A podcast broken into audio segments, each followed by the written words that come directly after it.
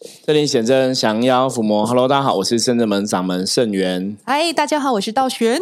欢迎大家收听今天的通灵人看世界。好，我们首先一项来看哈，今天大环境的负面能量状况是如何？黑包好像跟昨天是一样的旗哈，包代表大环境有一些负面能量会影响到大家。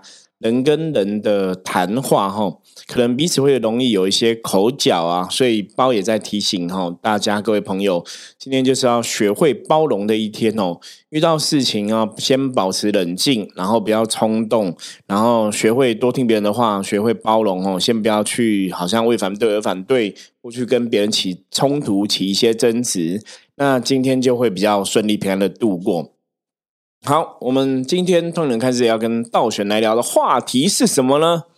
就是天聊、地聊、南聊、北聊，其实我们聊永远都是这样子哦。我觉得还是离不开修行了哈。那在昨天我们分享了我们深圳门成立十六周年的门庆嘛，我觉得这一路走来真的是。也真的是风风雨雨啊，哈，风风雨雨。对，道玄跟我们也是经历了十几年的哈，生日们陪伴我走了十几年，耶。对，可是中间带中间带隔了两三年吧，差不多。你说第一年之后嘛？对对对，好像有三年，有有三年哈。到后来再都搬家了。对我们那时候就是在刚开始时候就认识道玄，然后刚成立生日的时候就认识，然后那时候他就来生日门打坐。然后后来，因为那时候你还在读书嘛，在大学读书，好年轻哦，大学大学生，那在大学读书，然后好像也有边工作哦，对，读书边工作，在职进修，在职进修，对，可是也是很年轻，跟现在比也是超年轻，对对，所以那时候就一起来打坐练功一阵子，后来就。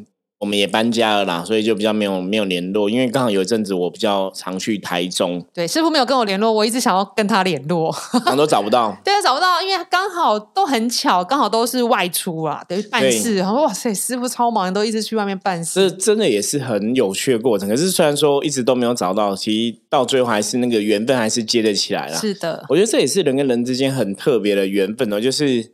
嗯，你好像真的缘分在这边就会找得到，就会连接起来。对，不要放弃。对，可是重点是连接起来缘分之后，当然就会有所谓的考验出现。对，所以找不到也是个考验，然后找到还要有考验。找不到是考验，然后对有些人可能都一直比方说，可能来找我都找不到，就放弃了。对，会不会有人觉得说，哎，都找不到，是不是没缘？对，是不是暗示我不要再找了？其实也有可能哦，我觉得这也是有可能。对，还是说这是那？当然，你从正向的角度来看，这可会不会是一种？模考，对我觉得像我去找，不要去找到老老师师傅这样，有可能。我觉得那时候我好像也有闪过这这种念头，但是我觉得我还是相信我自己的直觉。就是当我觉得我突然闪过一个灵光，我想要找这个老师，或者想找这个老师，因为之前我有说过，师傅都有卖一些开运的水晶嘛，对，我就想要买这个老师开光的水晶。就是想啊，就是你找不到，我也是要找到，对啊。因为你你看别的东西，比如说网站上太多开运小物，有些名师招财什么开运小物，过年还有卖招财内裤、内衣组。就你看，你会觉得这个东西可能能量没那么强，可能就是一个含义，或是老师名气大这样子。但是因为我用过师傅的东西的招开运物，就是真的觉得很有用，送别人，别人也觉得很有用，我觉得。你灵性就会知道了嘛？我觉得灵魂你会知道哪里的能量是好的，你自己就会往哪里走。所以就是直觉很重要。那开运物品的效用哦，其实以前也有人问过这个东西，说那东西，比方说水晶，一定要去开光吗？那你大部分房间大家买这些东西，都会跟你讲说，你就是可能用有没有盐水，有没有净化一下，对，晒个太阳什么之类的哈。那以能量的法则，其实大家听我们的节目，如果你是刚开始听的朋友，没关系，我们从现在开始来学习吼。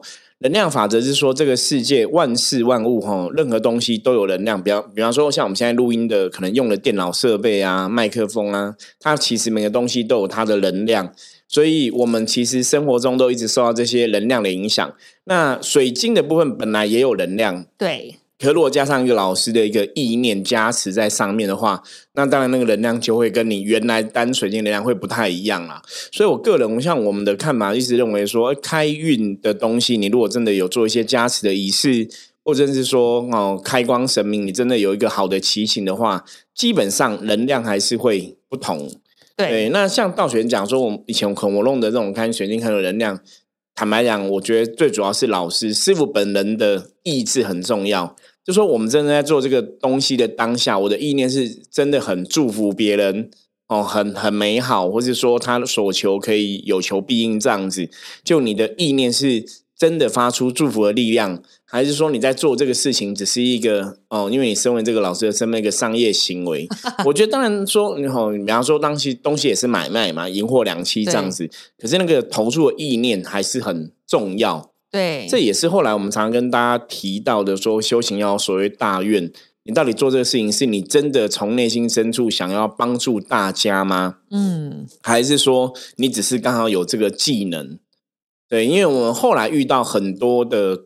老师同行的哈，我觉得同行的修行们或怎么样，我们发现就是真的比较有成就的，就是你可能做的比较稳定啊，你你做这一行可能呃收入也不错，或是比较稳定的，通常是的确他们都是有大愿，是真的从内心深处都想要为别人付出。嗯，那有些做的比较辛苦的，你大概侧面了解，你就会知道说哦，他可能只是因为他现在人生只有这个技能。他并没有说我我爱众生，我想要学神明为众生付出。他们比较没有这种很强的一个大愿或大爱在里面，所以那个成就基本上就不太一样。对啊，因为我觉得其实看现在其实蛮多有名的老师，我后来发现他们的比如开运物，并不是自己加持，他可能会拿去某间庙跟他合作法会，或者是说。一请密宗了，密宗的那种仁波切开启一个法坛来做，但是其实是挂挂老师的名字。那其实这种这种跟你自己起心动念，想要大家得到正能量，或是我觉得跟我们好像不太一样，因为我们是比如师师傅自己想做，我们就自己起法坛，自己帮所有的善性求生，我们自己做自己念，然后自己占卜说这样需要多少能量，要做念什么经文，什么样的法力才能帮大家达到这个。这个成果，然后但是外面提请一个，呃，请比如不管是道士或起一个法坛，就把东西放在那边一起诵经，然后挂我的名字。对，像我觉得这功德 到底是算我还是算法坛的道士还是仁波切？法坛的道士跟仁波切还是主要的因素啦。比方说你，我我我个人相信说，如果你这个法坛的主持的这个道士啊、道长啊、仁波切等等的老师啊、或师傅之类的。我相信你主持的这个人，如果你说你也是有很强的一个愿力哈，我们讲大愿或大爱，为众生对对众生想要为众生帮助众生，你有这个想法的话，利他的一个心态，那基本上那个加持一定力量会很庞大。可是现在有个比较大的状况，就像我刚刚前面讲，我们真实遇过的一些状况，看到一些发展好的、发展不好的，大概在那个。利益他哈，利益他人的部分是有有条件，因为比方说有的孩子还是会想要帮助人，可是他们可能会有太多的条件，嗯，对我觉得这是一个有时候就我们这个行业，我觉得有时候也不太容易拿捏呐。那你最终只能要求自己说，你那个帮助众生的大愿是不是存在？我觉得这个也是要大家真的自己，你可能有接触修行，然后你了解了，让你真的进入了这个能量的领域。你才有办法去判断出其中的差别，不然其实有些时候，好像大家讲说，哎，我们做这行，我们也是要养家活口，也是要赚钱。我觉得对，也有道理，因为我们也是嘛，对啊，对。可是到底差在哪里？根本上的不同，是你那一颗心，是你是真的很想要帮大家，还是他对你来讲只是一个像一般人上班的一个工作，还是你的职业？对啊，而且对于。比如说，你这些执行仪式法事的费用，你没有产生贪念跟过多的欲望。我想要，我想要帮助众生，是这样。而且不是想说我想要有法因为我要那个钱。对，那个那个感觉差很多。初心啊，初衷、出发点其实有差别。对，那当然处理能量工作都会有一个，以前人家讲就是你可能能量要有个等价的交换嘛。是，那个的确也是有它能量世界的一个道理存在。对，那前面刚刚提到说，道学我们一开始其实第一年就认识了，对，然后一直中间可能隔几年，后来又接上这个缘分啊。我们讲说，真的有缘都会绕在一起。像前两天就有一个朋友跟我分享，哈，他就说他以前也是这样子，就是人家也是说他跟母娘很有缘哦。其实现在台湾灵修朋友很多，所以大多数应该很常听到啦，就是。因为我以前比较少被讲跟母娘有缘，真的吗？我跟母娘没缘，可是我有被讲过哎，所以我都觉得好像大家都被讲。可是我那时候其实人家讲我跟母娘有缘，我也觉得好像也还好。可是那时候母娘的小孩，对我都觉得大家就是母娘小孩，所以其实还 OK。可是我那时候已经接触了九天玄女。所以那个能量应该在那时候就已经连接起来，我也会觉得是啊，我跟母娘有缘。只是说，每听到每个修行都说跟母娘有缘，我也会觉得 觉得很有趣这样子哦。那后来我们的想法就是，哎，你如果真的有缘，你真的绕来绕去就会绕回来吼。因为像我们认识的朋友就是这样子，他可能也有去过别的宫庙啊，吼，别的这个殿堂这样子。可是你去之后，可能那个感觉，虽然说你可能对对看到母娘，觉得哎，这个神好像有点亲切。可是，在可能多去两次、三次之后，感觉又好像也还好，就没有那么深入哦。或者是说，他有本来有决定要去一个地方啊，然后可能又临时遇到一些状况，没办法去，然后对方可能就跟他讲说：“那可能是你业障太重，所以你没办法来。”可他说那个话听起来就让人家觉得不是很舒服。什么叫我业障太重？业障重，你全家都业障重。对啊，大家其实要学习讲好听的话。对，可是当然，我觉得修行的人，不管你讲说是不是业障重，我原因为什么，其实真的，刚刚道玄提到个重点哦。我说我们这个通灵人看世界，一直跟大家在分享能量世界嘛，哈，能量世界的法则，能量世界是的状况。那的确，你讲好听的话，哈，就口吐莲花，哈，讲好听的话，哈，会比你讲。不好听的实话，有些时候还是很重要。那当然还是要讲实话啦，哈。对。可是不能，我我觉得实话你可以修正一下，或是可以委婉讲一下，哈。嗯。这样会比较好一点，因为毕竟如果说我们真的是大家都从事修行的朋友。其实学会讲话应该也是蛮重要的。对啊，因为他可以说时机还不到啊，或者什么的，有些事情可能要需要一些突破或什么的，再来看一下。对，这也是一种说法啦。对啊，这种说哈，啊，最后再研究说，那你还是业障重。对，这样可能比较好接受，因为我们不要劈头讲这样子哦。因为很多时候你也你也没办法很确定是业障重啊。有些时候搞不好真的是有一些什么因，真的是因缘还没有到哦，时机没到。对，这个事情也是。很有趣，所以刚刚提到道玄的跟圣人们结缘的经过，我想真的是有缘就会绕来绕去，就会绕到你该去的地方哦。像我们最近也是另外的朋友，我们是帮他处理灵性的问题嘛，就是最近有蛮多客人都遇到灵性不安定的状况，那也跟他讲，很多时候他们来比方说很很有感受，可是你很有感受，当场很有感受，灵魂觉得得到安定，那有了回家之后，可能又哎又开始不安定了，好好辛苦哦，因为。我觉得灵魂有时候压抑他太久，当他已经接触到他灵魂想要的能量之后，他就会想要一直接触，对他就会会有一点点躁动，你就要想办法维持一个平衡。对，所以像我刚刚讲的例子，就是哎，他可能来又觉得来这边都觉得比较安定，那离开就不安定嘛。我后来跟他提到一个东西，就说，也许当事人你必须要很认真看待修行这一件事情，是的，因为通常灵魂，那我们讲灵性的觉醒的朋友啊，真的你的灵性如果是他真的注定是跟神明比较有缘，然后他也想要修行的话，你没有让他去认知到你自己也想修，说比方说你这个肉体是不是配合，他其实感觉就不一样。我举个例子，比方说，好，今天他来了，他知道他自己也是跟修行有缘分，他灵魂也想修，那他讲说好，那我会好好修。讲完之后，他可能都不会再来，然后也可能也不会打坐。那开始灵魂就觉得，哎，你在你在诓我，或者你在骗我，骗我说谎。你说你要好好修，结果你也没在做什么功课嘛，所以就会遇到所谓的灵逼体问题。就通常这个时候也会有遇到灵逼体的状况。对啊，其实人家会想说，那为什么？灵魂是另外一个人吗？怎么会有这种逼我嘞？他怎么会逼我？对对啊，很多人都会这样问。然后有些人就上网查，比如说零逼体什么什么的，觉得啊零逼体就是跟一种卡音差不多的，他可能逼会把这个人到逼到死。对，是有可能吗？师傅是不会那么疯狂啦。我们在之前的节目中其实也有提到过，大家也可以往前前面节目去听哦。我们讲说灵逼体这一件事情哦，基本上不是灵魂在逼迫肉体学修行或学习哦，而是因为灵魂灵他必须要透过修行跟学习去启迪他灵魂的力量。对，所以当他没有接触修行，没有去启迪他灵魂力量，他没有能量帮助肉体哦，所以变成说你。没有人要帮助自己的肉体的话，那你肉体该承受一些因果业障啊，一些业力的东西，可能就你还是要承受嘛。对，而且能量会失衡，所以很多时候不失不舒服，是因为你能量失衡。好，道玄讲到重点了，因为能量失衡的状况，就让你的一些状况不是那么圆满。我们讲说，如果你的能量、身心的能能量是圆满的，自然你会吸引、感召到好的一个结果。那如果人其实身心灵的能量是不圆满的，吼，是失衡的，那当然很多事情厄运有没有？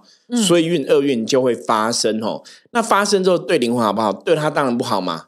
所以他就会更无奈哦，就会发出无奈、忧郁的讯号，所以你整个人的状态就会更糟。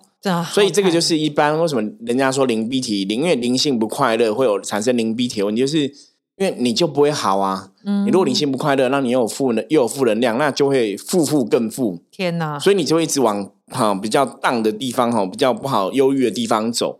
所以主要是这个原因。那当你接触真的有接触修行、正式修行这个问题之后，灵性能量得到满足，嗯那也许身心灵的能量也得到一个圆满的状况，那自然事情就变好的地方。对，这才是一个真正的吼灵逼体，或是我们讲灵光病一个正解哦，正正确的解答是这个样子。所以灵光病它唯一。治灵光病方一定是接触修行吗？没有其他的方方法？比较，我个人认为哈，比较简单的方法就是接触修行。嗯，就是因为很简单，就是灵魂想修嘛，你就让他修嘛，他就满足了嘛，他就不会不开心，这比较简单嘛。那还有另外一种方法，这是一个比较我个人不是很建议的方式。是什么？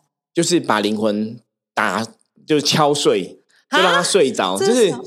就是昏倒就对，对你就是去过很理智的生活。比方说，你可能就是都全部远离这些宗教啊、信仰啊，也不要念经念佛啊，也不要接触什么基督教、佛教，也不要接触灵性的东西，就完全把这个灵性的东西生活都远离，就回到很人，有没有很理非常人类的、非常人类很理智的世界，就上班工作，然后出去玩。然后回家睡觉，然后都不要去想任何灵性的东西，也不要去听什么灵性音乐，不要去念什么佛号，不要拜拜，不要戴佛珠，不要碰水晶，就是远离一切灵性相关的东西。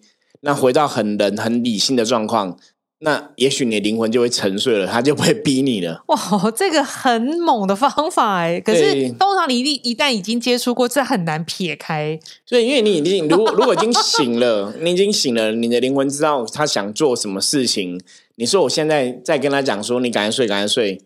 基本上睡觉不是他想做的事嘛，所以你必须要真的去养成这些习惯，就花很多精力去让他沉睡，所以不是那么容易啦。对啊，对，那另外像刚刚道玄提到，你说像有些老师可能他们在做一些加持，不是透过他自己做嘛？对，我刚讲说一个老师，一个师傅，你要有大愿，那个能量才会出现嘛。那其实这里提到一个修行的重点哦，我觉得也是来跟大家一些呃对修行有兴趣的朋友来分享。嗯，我们讲说，我们前讲过做学问，或是我们讲能量的法则，你就是学无止境，不进则退，哈。包括我们讲能量，你都是要每天不断的去运转它嘛。之前我们举过例子，就是你你今天可能练去健身房练练你的肌肉，练 muscle，对不对？你还是每天或是每礼拜要去个几天，你才能维持那个肌肉的强壮程度。可是如果你不去的话，那个肌肉就会不见哦。所以这个世界法则是你要维持一个能量，你必须要不断去接触。那有一个最大的问题哦，我我这边提醒各位修行的朋友。就说，如果你今天真的已经修到一开始修到还不错，比方说你已经有所谓的神通法力，或是你有些能量，或是你跟圣元我一样，就是你已经成为一个修行的老师或师傅的这个角色吼，那你在这个位置的时候，你还是要很扎实的做基本功，该打坐要打坐，该念经要念经，该练功要练功。那为什么要这样讲？因为实物上来讲，我们以前看过一些也是有名的老师，比方电商有些有名的老师，为什么他们能量没办法延续那么好？因为一开始都是大家当然是很扎实的来练功嘛，所以能量维持一个很好的状况。嗯，可当他变成有名的老师之后，哦，业务繁忙了，他可能就没有什么时间练功啊，没有什么打坐啊，没有时间去嗯强化自己的能量，所以他们能量就会退。所以这是一个很重要的问题哦，就常常就是这个，就有时候你都来讲，这是修行的名利的考验嘛。当你不是知名度那么高的时候，你其实是可以很努力扎实练你的功夫，所以你有很多功夫，你去做很多事情。那后来人家认同了，你有知名度了。那有知名度之后，基本上太忙了，你没有练功，很多状况就会退。那他们这样，老师能量退，自己会发现吗？我觉得理论上应该会发现，可是不晓得他们会不会。欺骗自己哦，因为像圣真门的法门，是你做法是什么都要经过再三跟神明确认嘛，不管是透过象棋或是把不会跟神明沟通，我们有时候是双重。对，那如果有些老师他比如法师结束他就结束了。他没有做一些确认，其实这样自己退也很难觉察，有可能，其实可能要透过客人或善性的回馈，哎，老师说没有用，什么什么之类的，这样可能才会发现。所以这是一个比较大的问题，比较需要注意的问题哦。因为大家很有些时候人性上，真的，当你到那个位阶，你会想说，哦，我已经是个师傅，我是一个老师了，或者我现在能量很强了，你就会疏于练功这一件事情哦。所以我觉得这也是给大家一个警惕啦。在修行的这个道路上面来讲，你真的每天都要精进哈，每天都要持之以恒，而不是说你今天变一个哈，可能一个宗教的领导人，或是一个宗教的 leader 哈，或是一个老师的这个身份，你疏于锻炼你的能量，然后你没有在要求自己在修行上更精进的话，那个状况也会不好。这样要好谨慎哦。可是很多修行就是觉得自己修到一个程度，就稍微会比较放松。对，这是正常的。可是我觉得这也是很难，就是人性。可是其实你看哦，回到初衷，回到你的重点，那你当初为什么会踏上修行这条路？哦，我们我们以前像我我也考考试嘛，考过这些我们圣人的这些学生弟子哦。我说你为什么要踏上这条路？那甚至说我们常常讲利他，利他帮助别人，那。为了帮助别人，你可以牺牲自己什么吗？你是真的想帮助别人，还是你只是说哦不行，要牺牲到我的时间，牺牲到我的一些功德德性，我可能没办法。那那就不是一个所谓的大愿或真爱嘛？对，所以这也是常常我都会拿出来问学生弟子的部分哦。那也是跟大家分享，让大家去思考说，如果你今天在修行，你要怎么在修行的这块领域上面，真的得到好的一个成果？哦，我们讲说修成正果好了，那你有哪些东西是你要特别注意的、特别谨慎的？对啊，像之前师傅就有叮咛过我们圣真弟子，因为我们通常都会帮人净化或者是进宅什么，但有时候一忙起来，假设我们圣真弟子五个人好了，比如我忙起来，可能就会其他的人在做净净帮客人净化什么，我可能在做别的事情。可是我说不行，你还是要。偶尔还是参与，不然你的能量就会退。也许你进，虽然你虽然你其他事情还是好，但是进化这个事情就是会退步。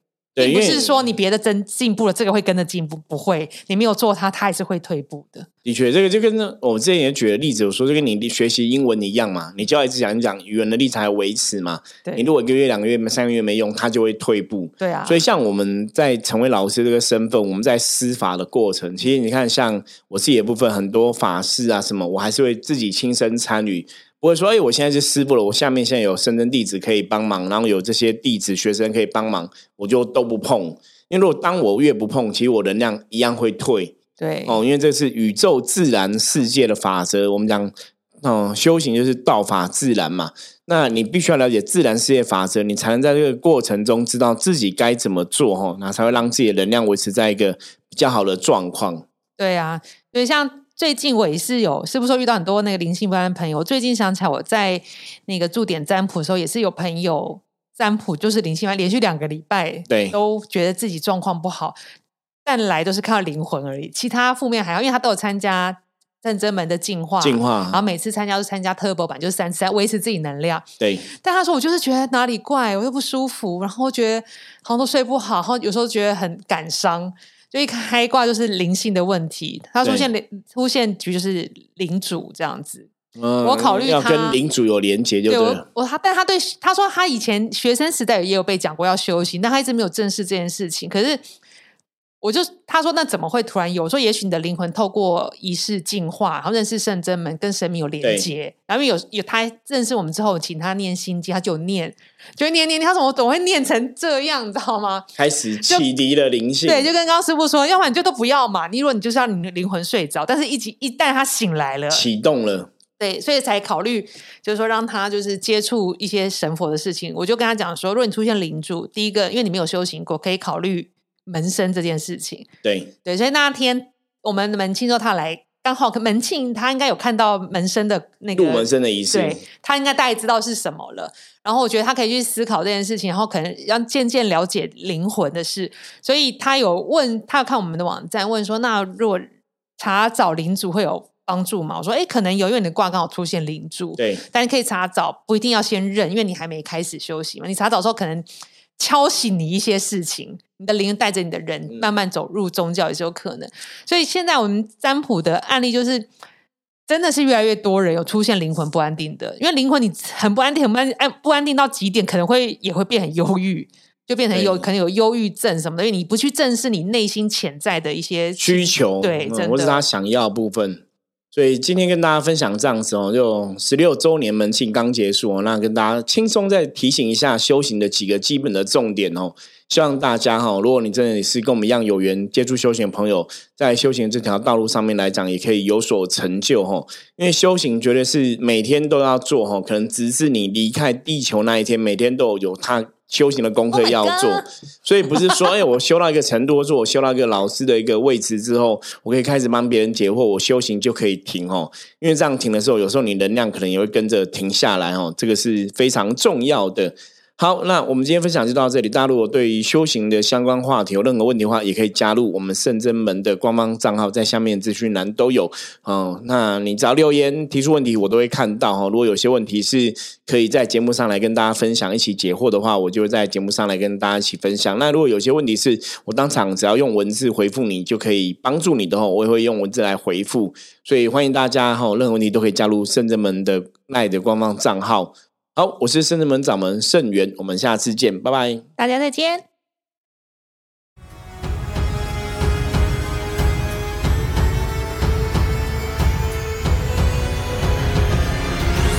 我们是圣真门。